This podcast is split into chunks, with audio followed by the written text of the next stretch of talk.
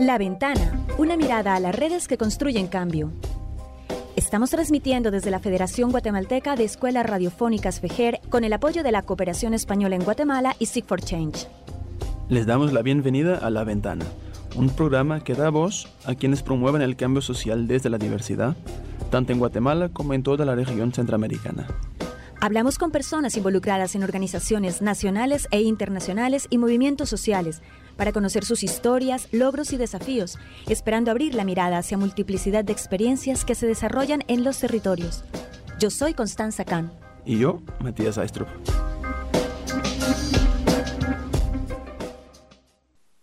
Buenas tardes, eh, caros oyentes, bienvenidos, bienvenidas a un programa más de La Ventana, emitiendo los miércoles en la 1420 AM, también emitiendo en la página de Facebook de Fejer o incluso en la página de este mismo programa, La Ventana Radio Fejer. Bueno, y les tenemos muy buenas noticias. Se ha abierto nuevamente la convocatoria ADESCA, Aporte para la Descentralización Cultural, la cual invita a personas que se dedican al arte, a la gestión y promoción de la cultura, artesanía, escritura, academia, educación, a todo este sinnúmero de gestores culturales a presentar proyectos en beneficio de sus comunidades. Los proyectos seleccionados recibirán un apoyo tanto técnico como eh, a nivel de financiación para su realización. De eso ya nos va a hablar en un momento Gloria Coyote, es la directora de proyectos de ADESCA. Y también tenemos dos artistas que fueron beneficiados en una convocatoria pasada. Están con nosotros Meg McCoy, poeta y autora del libro Kikotem, y Joel Poncio, quien viene, bueno, viene, no, nos, se conecta con nosotros desde Totonicapán, él es músico y busca promover una academia de marimba femenina. Ya nos contarán más adelante de qué se trata cada uno de sus proyectos. Le damos la bienvenida entonces y muchísimas gracias por estar en la ventana. Gloria, directora de proyectos de ADESCA, cuéntanos eh, sobre esta organización. Ya la tuvimos hace un año también contándonos sobre el origen y cómo se estructura todo este proceso de convocatoria, pero para poner en contexto a nuestros oyentes, háblanos un poco sobre de qué se trata ADESCA. Muchas gracias. Eh, en primer lugar, gracias por brindarnos este espacio para que nosotros eh, podamos informar a todos los que nos escuchan o nos ven a través de, las plataformas eh, sobre el trabajo que realiza ADESCA. ADESCA es una institución pública descentralizada para los que no la conocen. fue creada mediante el decreto 9596 del Congreso de la República y surge básicamente para dar respuesta a la necesidad de complementar la política cultural del Estado, facilitando la participación ciudadana para los procesos de creación, difusión, conservación y rescate del patrimonio artístico y cultural de Guatemala. Acabamos de cumplir 23 años al servicio de la cultura y estamos eh, muy felices de saber de que hemos apoyado a tantos artistas, escritores, artesanos en distintas comunidades. ADESCA ha llegado a aldeas, caseríos, lugares en donde quizás el apoyo del gobierno nunca ha llegado, pero ADESCA ha estado allí apoyando y en estos 23 años eh, hemos apoyado un aproximado de 850 proyectos de distintas eh, disciplinas, eh, podemos hablar de proyectos de música, proyectos de danza, proyectos de artes populares, artes visuales y toda una serie de, proyectos que nos han ingresado y que afortunadamente hemos podido eh, apoyar en estos 23 años de vida que tiene ADESCA. Eh, ADESCA apoya proyectos culturales específicamente, pero que cubren 10 disciplinas que son las que ADESCA apoya. Por ejemplo, les puedo estar hablando de la disciplina de artes populares. Tenemos la disciplina de arte y cultura en medios de comunicación, la disciplina de artes visuales. Eh, también tenemos la de danza, educación por el arte, humanidades, literatura, música, preservación del patrimonio y teatro.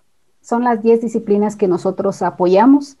Y bueno, esta convocatoria eh, ya, ya fue lanzada desde hace unos días y sí, queremos aprovechar este espacio para invitar a todos los gestores culturales, promotores, escritores, artesanos, miembros de cofradías, asociaciones y fundaciones para que presenten sus proyectos.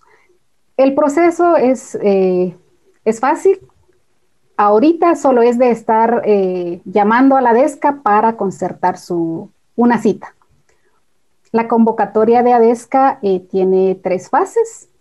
La primera fase es una entrevista inicial la segunda es eh, ya la entrega del expediente con todos los requisitos que en la entrevista se le informa a la persona interesada.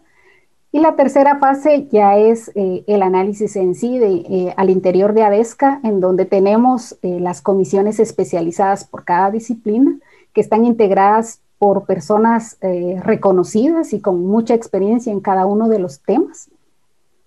Ellos ya evalúan los proyectos, luego pasan al Consejo de Administración para que ellos también evalúen eh, basados en el dictamen que, dan las comisiones y ya pues deciden la aprobación o no de cada uno de los proyectos. Pero lo importante, lo importante ahorita es llamar a la DESCA para concertar su cita, porque tienen que pasar la entrevista para poder iniciar ese proceso. Es fácil el proceso, digamos, en una fase inicial, es como usted decía, de hacer la, una llamada, ¿verdad? Exactamente. Lo que sí es importante es que las personas que llamen tengan claro el proyecto que quieren presentar. Porque en esa primera llamada eh, se les va a estar haciendo una mini entrevista, en donde se les va a preguntar qué proyecto quieren hacer y si cumple con los requisitos que ADESCA eh, establece. Muy bien. Entonces, si el, eh, digamos en esta llamada se, se se detecta, digamos, que el proyecto sí encaja en, los, en, los lineamientos de la DESCA, ya se le da la fecha y hora para la entrevista. Pero sí es muy, muy importante que ya tengan en mente el proyecto. Muy bien. Una, una consulta, ¿Cuál, ¿cuáles son esas necesidades o que, se buscan eh, complementar o fortalecer con esta convocatoria? ¿Cuál es el apoyo? ¿Por qué usted considera que es importante o una buena oportunidad este tipo de iniciativas, este tipo de convocatorias para, para, las personas que tienen estos proyectos en las varias disciplinas que nos mencionaba? Bueno, es sumamente importante porque si eh, recordamos en esta situación que estamos pasando de la pandemia, uno de los sectores más afectados son los artistas. Los artistas, los artesanos, y que no han recibido el apoyo que, realmente necesitan para salir adelante. Entonces sí es muy importante aprovechar el, apoyo que tiene, que está ofreciendo ADESCA, porque sabemos que tampoco va a ser mucho, porque eh, lamentablemente el presupuesto de ADESCA tampoco da para, para mucho. Eh, tenemos un aproximado de 25 a 30 proyectos aproximadamente que se pueden estar apoyando cada año. Y recibimos entre 400, 500 llamadas igual las entrevistas. Entonces, sí es, eh, son muchos los que ingresan, pero lamentablemente tampoco tenemos la capacidad para apoyarlos a todos. Entonces, se tiene que hacer una selección. Gloria, ¿qué tipo de, de, personas se pueden presentar? O sea, personas, organizaciones jurídicamente constituidas, ¿qué tipo de, de proponentes recibe la convocatoria? En ADESCA tienen acceso a esta convocatoria personas de manera individual o grupos con o sin personalidad jurídica. Esa es la, ventaja. Si ya están conformados, y tienen su personalidad jurídica, pueden presentar su proyecto. Si no, igual se conforman como grupo y pueden presentarlo. Y si es un escritor, en este caso, y va de manera personal, igual lo único es de que en el caso de los proyectos en donde sí genera bienes, por ejemplo, eh, un proyecto de música eh, donde necesitan la compra de instrumentos porque quieren implementar una academia, eso sí tiene que ser un grupo, no se le puede dar a una persona individual. O en el caso de los proyectos eh, de artes populares, cuando se hablan de las danzas tradicionales como la danza del venado, la danza de moros y cristianos, la danza del torito, la danza del palo volador, eh, también tienen que ser grupos conformados, ya sea con o sin personalidad jurídica, pero tienen que ser grupos. ¿Y, cuál es el tipo de apoyo que, que pueden recibir las personas que sean seleccionadas en, este, en esta convocatoria? El apoyo que se les da es, eh, es digamos, el, el, financiamiento. ADESCA les entrega, eh, dependiendo del proyecto, porque no tenemos un monto como decir, bueno, para las academias les vamos a dar 50 mil o para un talleres de danza, por ejemplo, o una obra de teatro. Eh, no hay un monto específico, eso va a depender del proyecto. Entonces, eh, pero es un apoyo financiero. ADESCA les entrega el, el, dinero para que ellos puedan ejecutar el proyecto. Entonces, sí quiero aclarar también que no es de que ADESCA ejecute el proyecto, no, ADESCA da el financiamiento para que la persona que presentó o el grupo que presentó el proyecto lo ejecute. ¿Estos recursos provienen de, del gobierno, de presupuesto del gobierno o también recursos de cooperación? ¿Cuál es el origen de los fondos? Actualmente solo es de gobierno. Nosotros no tenemos apoyo de ninguna cooperación, sino que son de los recursos que el gobierno asigna a la DESCA y que los canaliza a través del Ministerio de Cultura y Deportes. ¿Y las personas o los grupos o las organizaciones que, que presenten una propuesta para, para desarrollar un proyecto eh, en el marco de esta convocatoria, ¿tienen algún límite de tiempo en el cual se puede desarrollar el proyecto? Digamos, si yo presentara una propuesta, ¿tendría que ser para ejecutar hasta el 2022 o puede ser durante 10 años o cómo lo manejan eso? Eh, no, exactamente. Nuestra convocatoria dice 2021-2022, porque ingresan en el proceso en este año, pero son para ejecutarse el próximo año. ADESCA tiene aproximadamente entre seis y siete meses para que puedan ejecutar el proyecto, porque como son fondos de, del Estado, nosotros tenemos que liquidarlo todo a fin de año. Entonces, no se puede pasar, digamos, no puede ser un proyecto de dos años, sino que tiene que ser uno que, sea, que se pueda ejecutar en un plazo de seis, siete meses. ¿Se prioriza de alguna manera el fortalecimiento y el apoyo cultural a grupos eh, originarios, a pueblos originarios? Sí, aquí entran, eh, digamos, proyectos para el pueblo garífona, para el pueblo maya, para el pueblo xinca, para el pueblo ladino.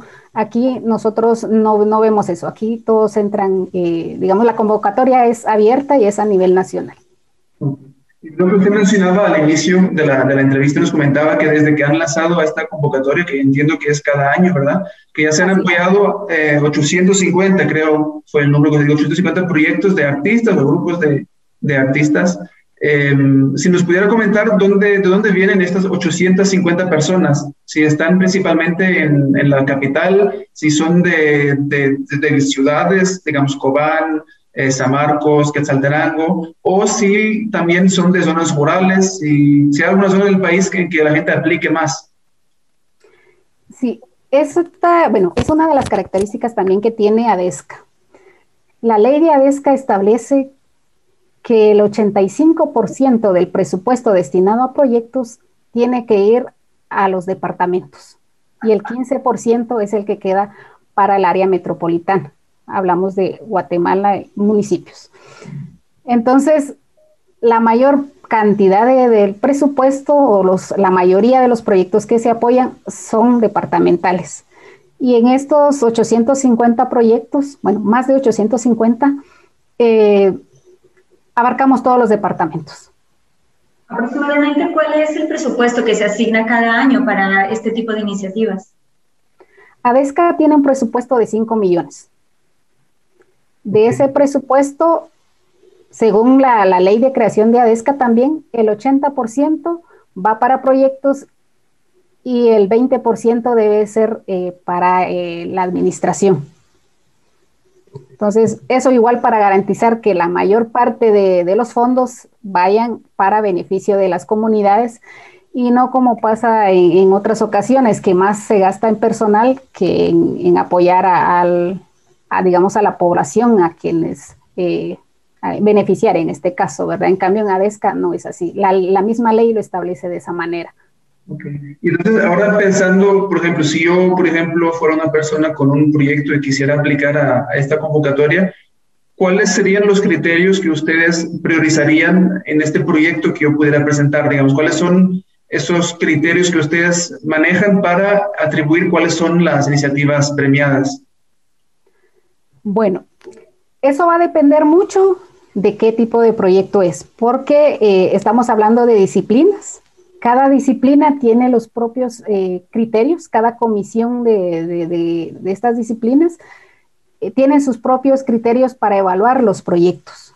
Pero obviamente hay unas que son generales y, por ejemplo, tiene que ser un proyecto cultural, que vaya enfocado al arte y la cultura. Eso es el primero porque igual a veces han llegado personas y dicen, mire, yo quiero eh, publicar este texto de educación y, no, o sea, no tiene nada que ver o de eh, la cultura. Es, eso es un trabajo específico del Ministerio de Educación, por ejemplo.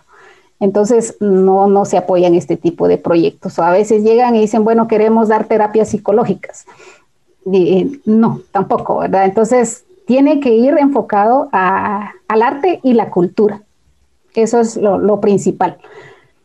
Lo otro, pues va a depender ya, de, digamos, del proyecto. Eh, yo le puedo hablar acá, por ejemplo, de la disciplina de artes visuales. Artes visuales, por ejemplo, apoya proyectos de dibujo, de pintura, escultura, artes gráficas, eh, fotografía, videos, eh, creación o exhibición, materiales de montajes, etcétera. Y bueno, va a depender de, digamos, eh, en este caso, del proyecto que presenten, los requisitos que deben presentar, porque cada disciplina tiene distintos requisitos, y los criterios igual eh, que la comisión tiene que, evaluar, ¿verdad? Por ejemplo, eh, si hablamos de literatura, tienen que llevar, de, digamos, tienen que presentar el DOMI del libro, de la obra, para que la comisión pueda evaluar si tiene la calidad para ser publicada. Entonces, eh, va a depender mucho, por eso digo, va a depender mucho del proyecto que se presente. Gloria, eh, hasta el 11 de junio es el plazo para la entrevista inicial o para separar la cita. Para solicitar la cita. Y el 11 de junio. Posteriormente se programará la entrevista en donde ya el, los y las proponentes van a explicar de qué se trata su proyecto. Es, sí, tenemos del 17 de mayo al, al 11 de junio para que puedan solicitar la entrevista. Las entrevistas inician el 1 de junio y terminan el 31 de julio. Pero el día en que la persona llama, se le dice el día y la hora de su entrevista. Y a partir de esa fecha, ya después de la entrevista, más o menos se deja entre un mes o mes y medio para que la persona pueda completar toda la documentación y lo pueda presentar a la DESCA. Igual en la entrevista le van a decir en qué fecha tiene que entregar toda la documentación. Muy bien, pues tenemos que ir a, la primera pausa del programa de hoy, pero aprovechamos para despedirnos de Gloria Coyote. Ella es la directora de proyectos de ADESCA y dejamos la invitación a quienes nos escuchen que puedan aplicar o comentar con conocidos, familiares, amigos que, les pueda interesar. Dejaremos en nuestra página de Facebook los, la información para quien también quiera conocer mejor esta, esta convocatoria. Gloria, muchas gracias por acompañarnos el día de hoy y, y ojalá sea un éxito la convocatoria. Gracias. Muchas gracias por el espacio. Vamos a una pausa y volvemos. En la 1420 AM suena Comunicación Popular. En la 1420 AM suena Memoria Histórica. En la 1420 AM suena Palabras de Mujeres. Ahora en el Departamento de Guatemala puedes sintonizar Radio Fejer. Escuche una programación diversa, amena y cultural. Escuche Radio Fejer, comunicando buen vivir.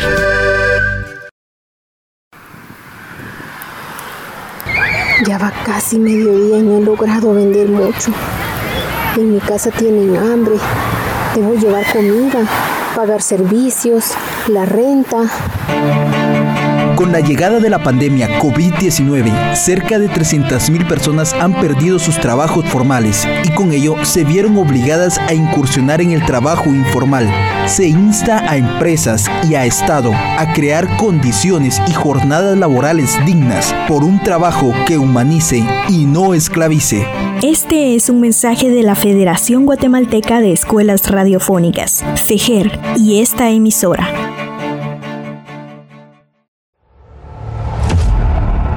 Ahorita vengo, solo me voy a echar un cigarrito. El tabaco causa 8 millones de muertes cada año. Fumar es una constante amenaza para la seguridad de quienes consumen el tabaco y también para la salud de sus familias.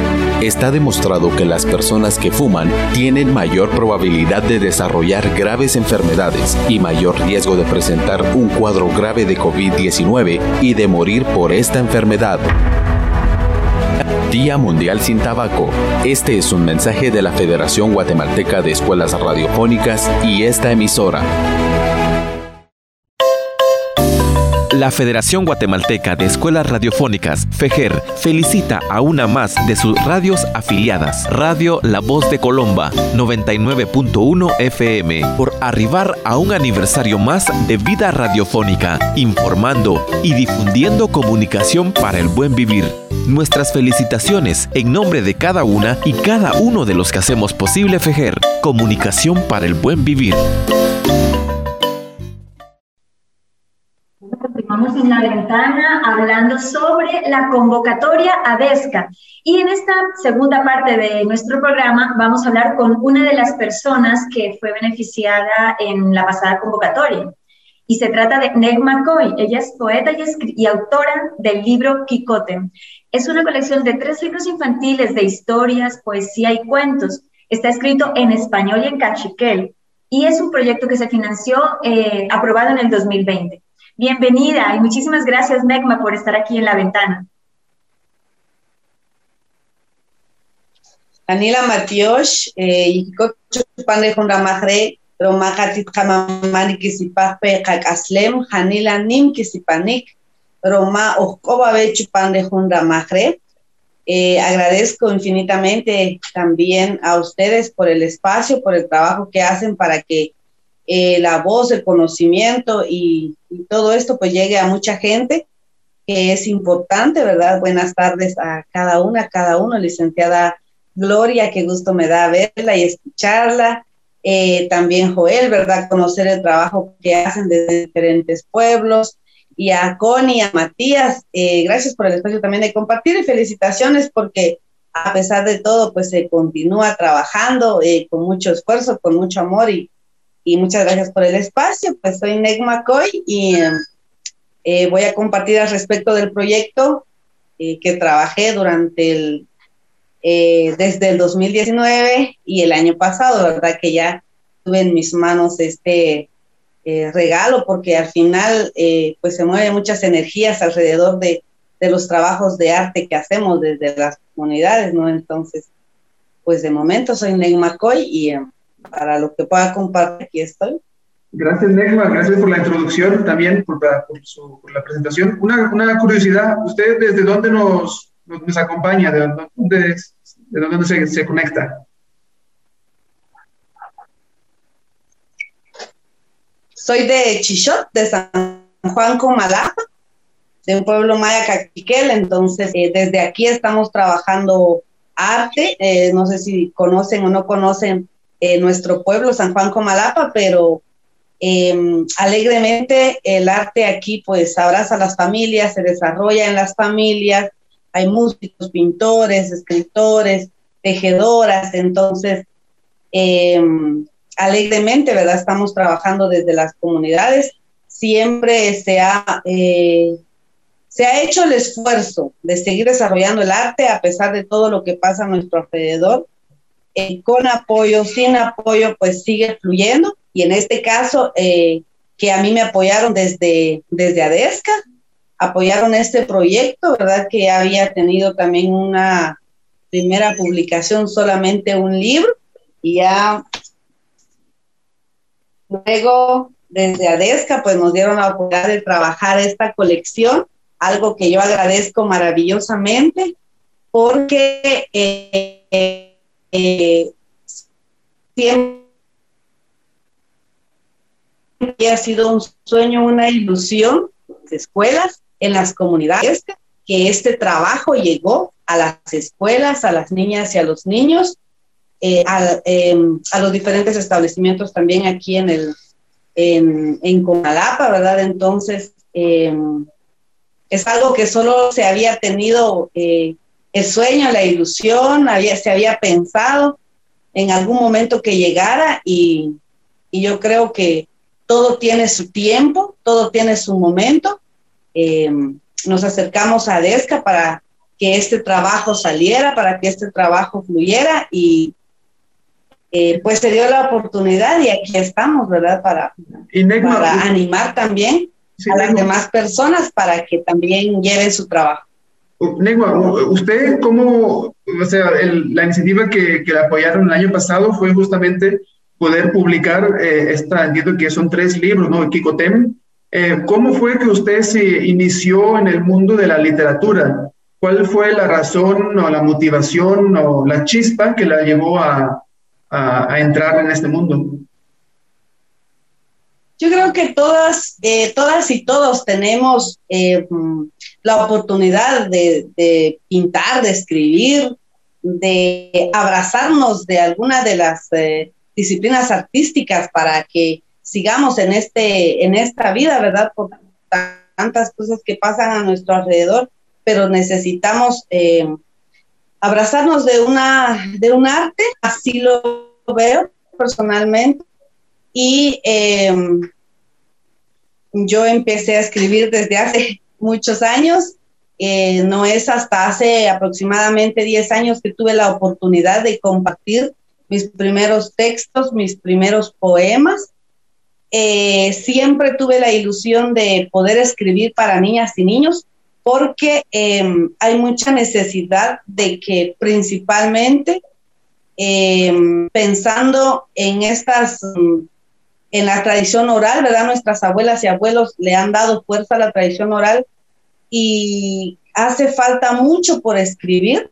Entonces siempre tuve la necesidad, siempre tuve ese deseo de escribir para las niñas y los niños, para que todo esto que nuestras abuelas y abuelos, madres y padres nos han transmitido por medio de la tradición oral, también se queden textos en libros y fue un gran reto porque eh, yo había trabajado con poesía, entonces em, fue un gran reto trabajar cuentos, historias también, principalmente en idioma maya cachiquel, ¿verdad? Que es lo que queremos generalmente las niñas y los niños tienen eh, oportunidad de leer en las escuelas, en los colegios, pero no hay mucho material que digan que, que hable de su comunidad, de su pueblo, eh, cuentos, historias, que hablen de, de su gente, de, lo, de las acciones que hacen sus, sus abuelas, sus abuelos, por ejemplo, mamá, papá, algo que, que con que se identifiquen las niñas y los niños, principalmente con eh, el idioma cachiquel, ¿verdad? Yo sí quería que estuviera en idioma cachiquel porque eh, para que ellas y ellos se dieran cuenta también de que es posible que podamos escribir nuestra historia con nuestro idioma, que hable de mi huipil, de mi corte, que hable de las formas de vida que tenemos en las comunidades. Y bueno, se hizo realidad, ¿verdad? Con, con este apoyo también y espero que muchas y muchos también tengan esta oportunidad. Eso es muy importante porque lamentablemente hay muchos idiomas eh, que están desapareciendo precisamente porque eh, son solamente orales, porque no se ha hecho el esfuerzo de, de, convertirlos en textos escritos. Entonces el ejercicio que tú estás realizando eh, para niños y niñas es bastante importante para, la protección y la preservación de la cultura y de la identidad. ¿Y de dónde surge la idea de Kikotem? ¿De qué se tratan estos tres libros? Porque son con diferentes temáticas, según entiendo, ¿no? Háblanos un poco sobre los libros. Sí, eh, porque necesitamos buscar un Kikotem en nuestro, en nuestro ser, en nuestra vida. Kikotem es alegría, es emoción, es entusiasmo, eh, es ese que sentimos en nuestro corazón o que muchas de las historias y estos poemas em, yo quería que al leerlos se transmitiera eso, ¿verdad? Un quicotemo, una alegría de ser y de estar, de ser cachiquel, de estar en un pueblo, eh, de sentirse parte de todo esto, porque a veces em, leemos o recibimos todo lo que viene de fuera y no le damos valor a lo que nosotras y nosotros somos. Entonces, en cada cuento, historia y poema, eso es lo que yo quería transmitir o que ellos también sintieran al momento de leer, de encontrarse, ¿verdad? Y de ahí el nombre Kikotem, em, que está en Cachiquel y que significa eso, ¿verdad? Emoción, alegría, entusiasmo, es el contento del espíritu. Entonces, eh, ya lo trabajamos en tres partes. Em, aquí, si ustedes pueden ver, están los poemas, están los cuentos y las historias. Cada uno viene eh, con, te voy a mostrar uno. Este, por ejemplo, que es el, que es el libro de, de poesía. Como les decía desde un principio, está en cachiquel y en español. Eh, ustedes ven las bellas ilustraciones, también es algo que agradezco a, a mi compañero Noé Roquel. Él trabajó eh, la ilustración de los libros. Eh, el formato que se trabajó, que se utilizó también fue muy, em, muy nuestro por el significado que tiene. Está en estilo Kumatzin. Ustedes pueden ver ahí eh, cómo están los libros, cada parte de cada poema. Eh, es significativo también porque Kumatzin es como la vida misma eh, es, ¿verdad? Con sus subidas, con sus bajadas, eso significa para nosotros el Kumatzin, ¿verdad? Cómo es la vida, a veces pues nos encontramos arriba y está todo bien, todo alegre, de buena salud y con mucho, con mucho quicote, pero también la vida misma nos enseña que hay momentos de la vida pues que estamos de bajón o tenemos... Eh, pues nos pasa, nos sucede algo y necesitamos el Kikoten, pero entonces tiene un significado todo lo que realizamos en, en, cada libro, en estos eh, tres libros Kikoten. Em, eso les puedo compartir, ¿verdad? Excelente, Negma. Para quienes nos están acompañando, quienes nos están acompañando por Facebook, pueden verlo el libro que está eh, en el video que está enseñando Negma. Quienes solo nos están escuchando en la radio, les podemos aclarar o comentar un poco que el, el, libro que vemos pues tiene muchos colores muy vivas y, y, mientras Negma va abriendo el libro se va desdoblando en más y más eh, páginas. Eh, entonces ahí les dejamos la invitación también para que si les interesa que lo pudieran eh, tratar de adquirir, pero no sé, Negma, ¿dónde se pueden adquirir los libros Kikoten? sí, bueno, agradecer también a la gente que nos está escuchando porque siempre es importante, ¿verdad?, que estemos eh, en conexión, en comunicación, siempre seguimos aprendiendo, creo que todos los días aprendemos y eso es, eso es bueno, ¿verdad?, es alegre. Eh, pueden escribirme por el Facebook si hay gente que está interesada en adquirir estos libros para que niñas, niños y adolescentes, porque eh, pues llegamos, creo, a los básicos e incluso al diversificado y no tenemos conocimientos de estas eh, historias, cuentos, entonces pueden tenerlos si me escriben directamente por el Facebook. Yo puedo pues hacer la gestión para que se llegue, para que lleguen estos libros con ustedes, ¿verdad? Los libros Kikotem. Em, está en estilo códice, como para que tengan más idea a la gente que nos está escuchando. Para los que ya nos vieron, pues ya vieron cómo están los libros y los colores y todo. Entonces, eso. ¿Cómo te pueden encontrar en redes sociales?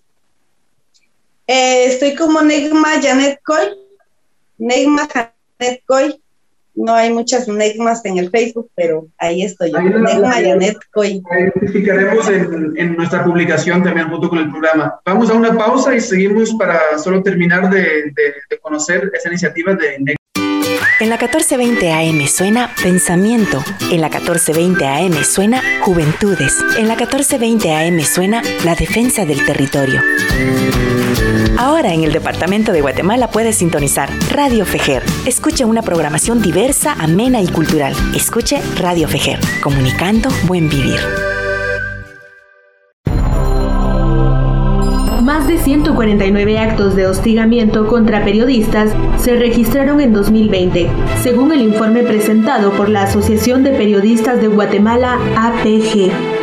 Amenazas, robos, abuso de autoridad, asesinato de dos periodistas, sumado a la criminalización de dos periodistas comunitarias, acciones emprendidas por el Estado contra los comunicadores y comunicadoras. La información es un bien común. Un Estado que niega el derecho humano a la información no goza de democracia. Es una dictadura. Este es un mensaje de la Federación Guatemalteca de Escuelas Radiofónicas, FEGER, y esta emisora. 100 años de historia. Los derechos humanos constituyen no una utopía para nuestro pueblo, no constituyen una utopía, sino que constituyen una razón real de su lucha diaria y constante, una razón de su lucha cotidiana. Y para nosotros los jóvenes universitarios, la lucha por el derecho de la juventud guatemalteca a la educación constituye una razón de ser en nuestro Más de 600 de ellas y ellos perdieron la vida en busca de un país más justo y humano. Fueron la voz de un país que clamó y sigue clamando por justicia. 22 de mayo, Día del Estudiante Universitario. Este es un mensaje de la Federación Guatemalteca de Escuelas Radiofónicas, FEGER, y esta emisora. La Federación Guatemalteca de Escuelas Radiofónicas, FEGER, felicita a una más de sus radios aliadas, Radio La Voz de la Esperanza, 91.3 FM, por arribar a un aniversario más de vida radiofónica, informando y difundiendo comunicación para el buen vivir. Nuestras felicitaciones en nombre de cada una y cada uno de los que hacemos posible FEGER, comunicación para el buen vivir. Seguimos en la ventana, eh, hoy conociendo la, la, convocatoria de ADESCA y en el último bloque estábamos conociendo el trabajo, trabajo de Negma Coy, quien eh, fue apoyada en el marco de esta convocatoria en el 2020 y nos hablaba sobre eh, el libro Kikotem que ha, que ha publicado. Negma, eh, Kikotem fue su primera publicación o ya había tenido la oportunidad de publicar anteriormente? Eh, un trabajo para, para, para niñas, niños, un trabajo para adolescentes como este. En el 2019 tuve la oportunidad de trabajar un solo libro, un solo libro, a diferencia de este que son, eh, que es la colección, ¿verdad? De tres libros. Entonces, en Guatemala es mi, es la, la primera vez que tuve la oportunidad de compartir eh, los poemas, los cuentos y las historias. Eh, con poesía sí había tenido la oportunidad, me habían dado la oportunidad igual de compartir mis poemas en editoriales de otros países, en Guatemala no, solo en antologías, ¿verdad? En antologías eh, había tenido la oportunidad de participar, por ejemplo, en la editorial Metáfora de Quetzaltenango. Eh, Marvin García, quien es el director del Festival Internacional de Poesía, eh, fue uno de los primeros que, eh, hermanos, ¿verdad?, que creyó en, en, mi trabajo y me dio la oportunidad de compartir mis textos en una antología de poesía. De ahí en otros países como en Costa Rica, en El Salvador, en Chiapas, en, en Honduras, también he tenido la oportunidad de, compartir mis poemas y me publicaron en editoriales de esos países. En Guatemala, pues es hasta el año 2019 y el año pasado, 2020, que tuve la oportunidad de compartir estos, eh, estos trabajos, estos libros de Kikotem a, desde la editorial Cholsamaj, ¿verdad? Con quienes trabajamos estos eh, libros y pues muy contenta y agradecida también con el trabajo que hacen desde Cholsamaj porque eh, fue un trabajo pues muy grande, hermoso y que también ellos se dedicaron el tiempo para todo el trabajo de diseño e impresión. Muy bien. Pues, Negma, eh, nos quedamos por aquí para poder escuchar también a, a Joel y, y, a su iniciativa, pero muchas gracias por, por, por haberse conectado y dedicado el tiempo a, a, compartirnos su experiencia, su trayecto eh, también el significado que tiene la literatura y poder escribir y de alguna forma reproducir eh, una identidad y unas tradiciones a través de, la literatura, ¿verdad? Así que saludos y un abrazo para quienes nos escuchan desde Comalapa. Muchas gracias. Gracias a ustedes por el espacio y que venga la oportunidad para más gente porque hace falta mucho para Matías, Janila Matías. Matías. Y bueno, le damos ahora la bienvenida a quien ha estado muy silencioso acompañándonos ahí tras bambalinas, a Joel Poncio. Él está conectado desde Totonicapán, esa hermosa tierra. Y bueno, eh, una de sus iniciativas eh, que fue eh, firmada creo que este año es justo la conformación de una academia de marimba femenina. Qué iniciativa tan interesante, a través de la cual se busca visibilizar el trabajo de la mujer en la música y también luchar a través de este arte contra el machismo que existe en el departamento y en Guatemala, desafortunadamente. Así que bueno, Joel, muchísimas gracias por estar aquí con nosotros y felicitaciones por la iniciativa. Muchas gracias. Yosh, Thierry Ajao, Ujumulim Chewe, Chewe Kamik, Kintak Hun Rutsiti Wech, Ish, Kip Anwi Wichakre, Ichuke Konojesu Kitatabiej, Uj, Uj, Kir, Kip, Wekaipal.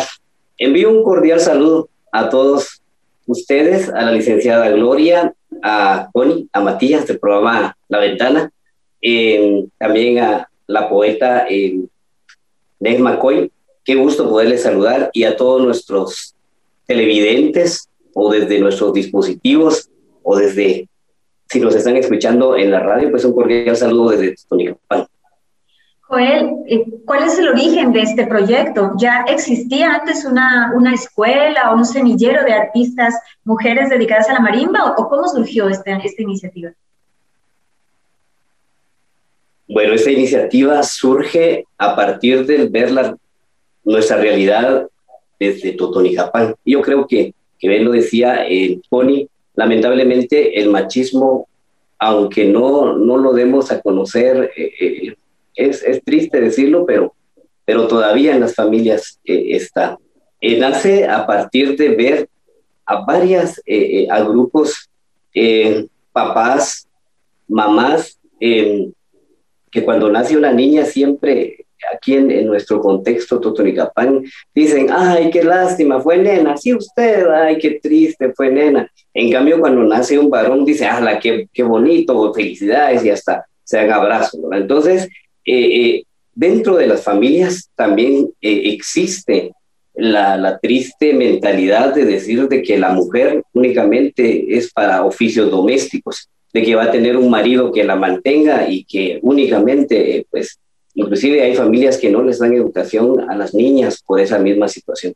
Entonces, viendo esta eh, necesidad de tratar de cambiar esa mentalidad de nuestro, de nuestro pueblo, lamentablemente, eh, como les vuelvo a repetir, en comunidades cercanas al casco urbano todavía se escucha ese tipo de mentalidades, ese tipo de palabras que realmente vienen a perjudicar al género femenino. Eh, no les dan la oportunidad de desenvolverse eh, como tales. Eh, a veces hay, hay niñas que desean estudiar carreras u otro, otra profesión. Lamentablemente los papás no los dejan porque todavía, como les vuelvo a repetir, se tiene esa mentalidad de decir, bueno, como sos mujercita vas a encontrar a tu marido y él te va a mantener, así que ¿para qué vas a estudiar? Y no te va a servir para nada, tu marido te va a dar lo que necesitas. Entonces, eh, surge esta iniciativa de darle un espacio eh, donde la mujer, desde su niñez hasta su edad adulta, pues pueda, pueda tener acceso a la interpretación de la marimba en este caso. También eh, surge esta iniciativa al ver instituciones lamentablemente gubernamentales que discriminan a la mujer por su indumentaria regional. Muchas veces se llega a, determinadas instancias de gobierno o en, determinada, en determinados lugares y solo con ver a, la, a la mujer por su indumentaria, pues ya sufre discriminación. Y si no ha estudiado, es mucho más eh, eh, la situación. Nosotros decíamos dentro de nuestro proyecto que sufre, sufría doble discriminación. Uno, por no tener preparación académica y número dos, por el simple hecho de utilizar su indumentaria. Entonces, dentro de esta, de esta iniciativa que nosotros estamos ya eh, en el proceso, eh, queremos marcar esos dos puntos. Uno, que se tenga el espacio eh, de formación académica para las niñas y número dos, que dentro de ese espacio, en las participaciones que pueda tener la marimba femenina de concierto de Totonicapán y la escuela marimba, pues se le dé el, el, el, valor que tiene la indumentaria regional de Totonicapán. Entonces es, es a través de, esa, de esas situaciones que todavía están surge esta iniciativa de conformar la Academia Marimba y la Marimba Femenina de Concierto. ¿Y Joel, ya, la academia ya existe o, o, es un proyecto que se inició apenas este año y se está conformando? Es un proyecto que se está iniciando también este año. Bendito sea Dios eh, de que eh, hay instancias, ¿verdad? ya lo decía la licenciada Gloria, eh, ADESCA pues nos está apoyando.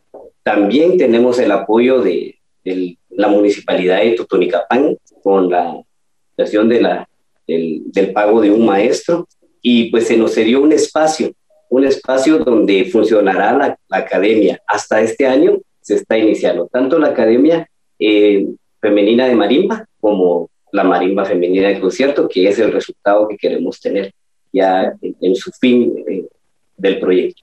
Vamos a ir una corta pausa y volvemos para el cuarto bloque del programa La Ventana.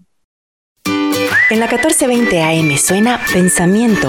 En la 1420 AM suena Juventudes. En la 1420 AM suena La Defensa del Territorio. Ahora en el Departamento de Guatemala puedes sintonizar Radio Fejer. Escuche una programación diversa, amena y cultural. Escuche Radio Fejer, comunicando buen vivir. Y el valor nuestro está en nuestra capacidad de poder responder a las acciones de mando. Eso es lo más importante. El ejército está en capacidad de reaccionar, porque si yo no puedo, si yo no puedo controlar al ejército, controlar al ejército, entonces qué estoy haciendo aquí, qué estoy haciendo aquí, qué estoy haciendo aquí. Quisieron negar los hechos, anulando una sentencia histórica para la humanidad y el país. En Guatemala sí hubo genocidio. máximo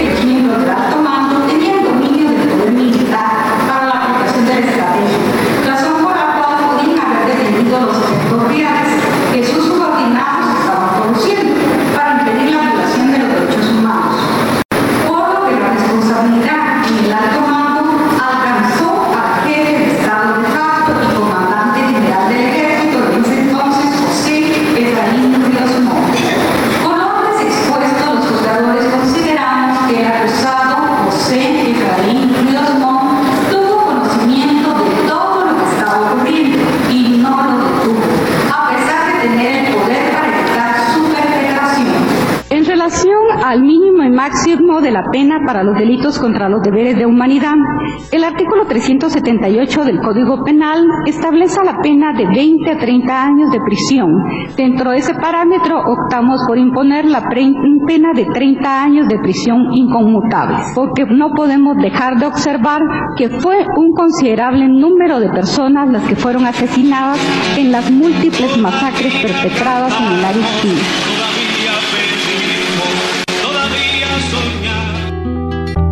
Este es un mensaje de la Federación Guatemalteca de Escuelas Radiofónicas, FEGER, y esta emisora. Bienvenidos, bienvenidas de vuelta al último bloque de la ventana hoy. Eh, estamos en el último bloque, seguimos hablando con Joel Poncio, que nos acompaña desde Totonicapán, músico y eh, es quien está por detrás de la iniciativa de la creación de una academia de marimba femenina en Totonicapán. Eh, Joel, eh, esta academia va a tener un espacio físico. ¿Dónde va a estar? ¿Va a estar en, eh, el casco urbano de, de Totonicapán o, dónde van a estar? Así es, vamos a estar eh, en el Salón de Usos Múltiples de la cabecera departamental de Totonicapán. Y ya, gracias a Dios, como les comentaba, pues la municipalidad nos dio un acuerdo de despacho municipal donde se nos cedió un espacio de aproximadamente eh, entre 18 por 6 metros, donde estará eh, la sede de la marimba femenina de concierto de Totonicapán. Actualmente, ¿cuántas mujeres hacen parte de esta iniciativa? Tenemos actualmente inscritas 38 eh, entre 38 integrantes, entre niñas, señoritas y señoras. Entonces deseamos eh, hacer pues, tres, tres pequeños conjuntos con, con, el grupo que ya tenemos, que son aproximadamente 38. ¿Qué es lo que quienes se inscriban y participen en esta academia, cuáles son las capacidades o el tipo de formación que van a recibir? ¿Qué es lo que van a aprender?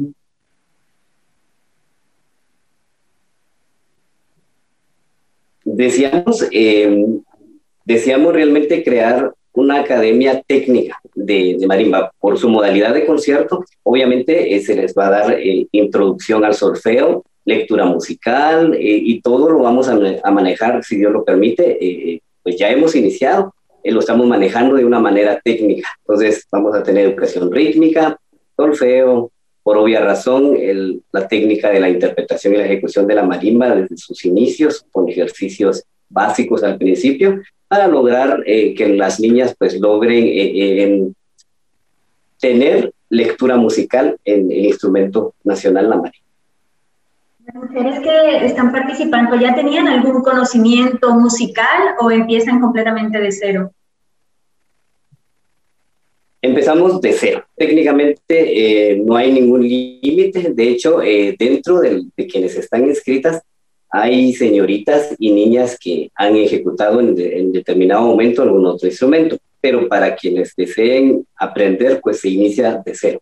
Realmente se inicia desde lo básico hasta, si Dios así lo permite, ¿verdad? Con, el, trabajo del, maestro ya propiamente, logren desarrollar pues eh, su habilidad en la lectura y por supuesto en, el conjunto, que de eso se va a tratar de, de realizar el estudio en conjunto de la marimba, que lo integrarán pues eh, el SHUR en su modalidad de concierto, pues tenemos la marimba completa que son de 12 entre 11 a 12 integrantes, donde tenemos SHUR, donde vamos a tener el contrabajo, también el tambor y algunos tunes. Entonces, eh, técnicamente eso, pueden empezar desde cero y si Dios lo permite, pues, un proceso académico.